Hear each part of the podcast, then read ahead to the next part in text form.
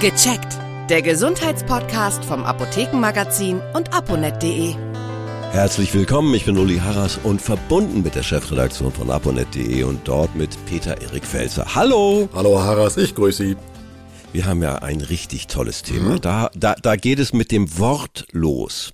Also wir unterhalten uns über Phytopharmaka. Habe ich das richtig ausgesprochen? Phytopharmaka, genau. Und das ist ja was ganz anderes als Homöopathie. Schon wieder so ein Wort, das geht schon leichter über die Lippen. Das, das kennen mehr Leserinnen und Leser. Ja, Homöopathie kennen viele. Phytopharmaka, dahinter stehen einfach pflanzliche Arzneimittel. Mhm. Aber was ist denn nun der Unterschied? Ja, die Ausgangsstoffe, also bei Phytopharmaka stecken wirklich nur Pflanzen drin. Das können mhm. die Wurzeln sein, die Blätter, die ganze Pflanze, Beeren. Und bei Homopathika sind, können die Ausgangsstoffe pflanzlicher Natur sein, aber es gibt auch mineralische Ausgangsstoffe und auch tierische, zum Beispiel Bienengift.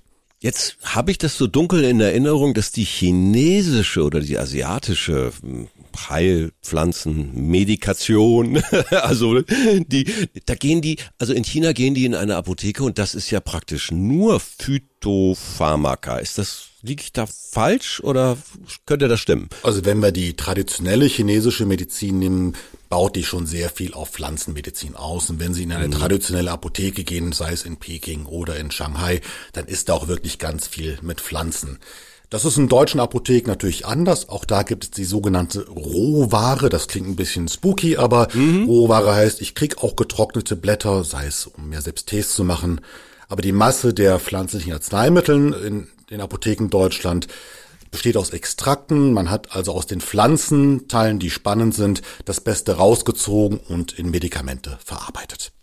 Das klingt ja so, als ob die Apotheken auch nie die Roots, die Wurzeln vergessen haben. Das waren ja früher gab es ja keine Apotheken, das ist nur ein paar hundert Jahre her, sondern da gab es eben die Menschen, die richtig Ahnung hatten von der Wirkung gewisser Pflanzen, die Kräuterweiber, da wollen wir jetzt nicht weiter in die Historie mhm. einsteigen. Da gibt's ja auch unschöne äh, Dinge, aber die wollen wir gar nicht betrachten, sondern das ist ja ein uraltes Wissen und vieles von dem war ja lange auch verschütt gegangen. Kommt das wieder hoch? Gibt's da eine Renaissance? Also lange Zeit hat man ja der Pflanzenmedizin vorgeworfen, dass sie nicht belegen kann, was sie tut.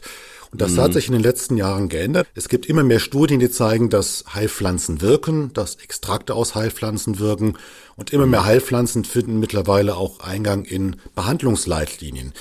Ja. Wir kennen zum Beispiel äh, Morbus Crohn, chronisch entzündliche Darmerkrankung. Da findet sich Kok oh, ja. da findet sich Kurkuma, was in der letzten Zeit äh, viel, viel in den Medien ist. Oder wenn wir an den Reizdarm denken, da ist Pfefferminzöl genannt als Wirkstoff oder eine Kombination Pfefferminz und Kümmelöl. Also es gibt immer mehr Heilpflanzen, die in die etablierte Therapie Einzug halten. Jetzt wird es vielleicht ein bisschen schwierig, aber ich frage trotzdem mal, es gibt auch immer wieder Berichte, dass die Pharmaunternehmen massiv investieren, um aus der Natur Dinge zu erforschen, wieder zu entdecken, zu belegen, um sie dann sozusagen zu integrieren in, in, in ganz moderne Medikamente. Äh, das ist ein ganz schwieriges Feld, ich weiß. Aber ich frag mal, das ist doch auch so ein Trend, der, wie ich finde, sehr positiv ist, weil wir können aus der Natur immer etwas lernen. Das ist gar kein so neuer Trend. Wenn wir an die Acetylsalicylsäure denken, kurz ASS, ein bekanntes Kopfschmerzmittel, mhm. die hat ihren Ausgangspunkt in der Weidenrinde. Ja. Wenn man aus der Weidenrinde einen Extrakt gewinnt, wirkt das auch gegen Kopfschmerzen. Aber diesen Weidenrindenextrakt hat man quasi schon vor über 100 Jahren mit ins Labor genommen, fein getuned und noch verbessert. So gesehen wirkt der synthetische Nachbau noch besser als das natürliche Vorbild. Es gibt aber auch bei schweren Krankheitsbildern Vorbilder aus der Natur. Es gibt den Stoff Tamoxifen, der wird auch aus mhm. der Natur gewonnen und der ist ein wichtiges Mittel, um zum Beispiel Brustkrebspatienten nach einer Operation, nach einer Chemotherapie zu versorgen, dass der Tumor nicht neu auftritt. Wow. Das äh, klingt alles andere als dran glauben hilft.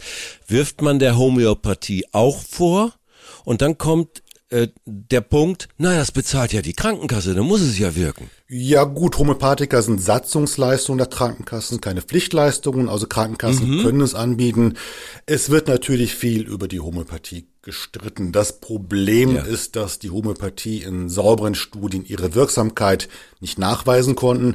Natürlich sagen viele, ich habe meinem Kind ein Globuli gegeben und dem ging es jetzt plötzlich besser oder meinem Hund. Ja. Ähm, das ist der sogenannte Placebo-Effekt. Alleine, dass ich Aufmerksamkeit gebe oder dass ich jemandem ein Medikament verabreiche, alleine das bewirkt im Kopf schon ganz viel. Das hat man zum Beispiel bei Kopfschmerzmitteln untersucht. Da hat man eben klassische Kopfschmerzmittel gegen Zuckerpillen getestet, um es ein bisschen salopp auszudrücken. Und allein diese Zuckerpillen haben schon 40 Prozent des Effektes eines Kopfschmerzmittels gehabt. Also die Psyche spielt immer eine ganz wichtige Rolle bei der Gesundheit und auch bei der Medizin. Ja, dran glauben hilft, ist also nicht so ein abwertendes ähm, Statement, sondern eigentlich ist es auch wichtig, um die Selbstheilungskräfte zu aktivieren. Und da gibt's erstaunliche Dinge, äh, was ich so lese, was ich so höre. Vielleicht bestätigen Sie das oder ich weiß nicht. Da gibt's viele Effekte, denn man testet ja, wenn man ein neues Medikament auf den Markt bringt, es immer gegen dieses Placebo, was keine Wirkung hat. Und da gibt es immer erstaunliche Effekte. Und wenn ein Medikament natürlich einen Durchbruch schaffen will, muss es ja besser wirken als das ja. Nichts in Anführungszeichen. Und so gesehen ist das schon der Standard. Und gerade beim Schmerzbereich, auch in, bei psychischen Erkrankungen hat man einen riesengroßen Placebo-Effekt. Nochmal ein Wort zu diesen Tests. Also wenn ein neues Medikament kommt, wird das wie getestet? Placebo? Also da kriegen Leute was nicht. Äh, erklären Sie es bitte. Ja, da gibt es zwei Varianten. Wenn man natürlich ernsthafte Erkrankungen hat, wie Krebs, dann ja. wird das neue Medikament nicht gegen Zuckerpillen getestet, um es überspitzt auszudrücken, sondern ja. gegen die etablierte Standardtherapie. Wenn es nicht ganz so dramatische Sachen sind, da würde man zum Beispiel auch die Pflanzenmedizin dazu zählen. Dann macht man zwei Gruppen. Die eine Gruppe erhält das neue Pflanzenpräparat und die andere Gruppe dieses Placebo. Aber wichtig ist, dass niemand wissen darf, wer was kriegt und wer was gibt. Also sowohl ja der Patientin oder die Patientin darf nicht wissen, kriege ich jetzt das neue Medikament oder die, das Schein, das wirkungslose Medikament. Aber auch der Arzt darf das nicht wissen. Ah. Wenn der Arzt oder die Ärztin das richtige Medikament gibt, entscheidet das ja auch irgendwie und beeinflusst sein Handeln. Deswegen wird das immer per Zufallsprinzip ausgelost, ja. wer kriegt was und keiner weiß, was er gibt. Das wird erst später in der Statistik auseinanderklamüsert. Man kann also relativ sicher sein, dass äh, da Untersuchungen stattfinden, die schon eine wissenschaftlich begründete Aussagekräftigkeit haben. Viele Menschen sind ja verwirrt mittlerweile und sagen, wem kann ich noch glauben, wem kann ich nicht glauben. Also ich denke schon, diesen Studien da steckt eine gewisse Aussagekraft dahinter, die ist schon bewiesen. Unbedingt. Und wir sehen es an der Pflanzenmedizin, dass jedes Jahr Dutzende neue Studien dazukommen. Und ich glaube, da werden wir in den nächsten Jahren noch die ein oder andere Überraschung erleben. Also fasse ich nochmal zusammen. Wir sagen es in fast jeder Folge, und zwar begründet. Es macht Sinn, den, den Arzt oder den Apotheker auch vor Ort zu fragen, hey, das sind meine Medikamente. Gibt es pflanzliche Wirkstoffe, die das unterstützen? Oder sollte ich das wirklich nur mit dem Arzt besprechen? Das kann man auch in der Apotheke besprechen. Wichtig ist auch zu sagen, was man genau haben möchte, weil es ja. gibt auch Wechselwirkungen. Pflanzlich ah. heißt nicht automatisch harmlos. Es gibt das klassische Beispiel des Johanniskrautes. Ja. Es gibt viele Studien, die belegen, es wirkt gegen leichte bis mittelschwere Depressionen. Im letzten Fall bezahlen das sogar die Krankenkassen. Ja. Aber es kann zum Beispiel die Empfindlichkeit der Haut erhöhen. Also zum Beispiel im Sommer kann man leichter einen Sonnenbrand kriegen. Und mhm. es kann auch andere Medikamente beeinflussen, zum Beispiel die Antibabypille. Also im Zweifel zwar lieber in die Apotheke gehen und sagen, ich möchte das und das natürliche Mittel haben, aber ich nehme auch gleichzeitig das ein und dann kann man schauen, Eignet sich's oder eignet sich's nicht? Ich habe die Erfahrung gemacht, dass in meiner Apotheke, ich gehe immer zu einer, ne, also die haben das genau auf dem Zettel, was ich nehme. Ein paar Sachen, also ganz wenig, aber immerhin. Sie können jederzeit auch kontrollieren und sehen, Moment mal, Sie nehmen doch das und das. Ist dann auch sinnvoll, wenn man nicht in drei Apotheken geht, sondern eine Apotheke des Vertrauens dann irgendwann auswählt. So, so geht mir das. Und die checken das von alleine. Ist ja auch, äh, eigentlich so soll es ja eigentlich auch sein, oder? Ja, die Stammapotheke vor Ort kann, wenn man das möchte, alles erfassen, was man verschrieben bekommt, aber auch was man sich selbst kauft. Nicht nur an Arzneimitteln, auch an mhm. Nahrungsergänzungsmitteln. Auch da kann es Wechselwirkungen geben. Aber es gibt auch eine gute Nachricht noch dazu, eine weitere gute Nachricht.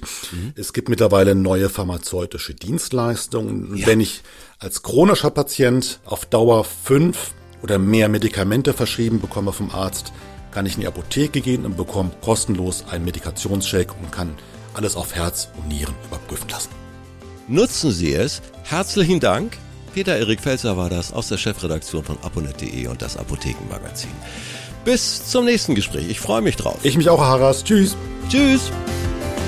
Vielen Dank fürs Zuhören. Vergessen Sie nicht, unseren Podcast zu abonnieren.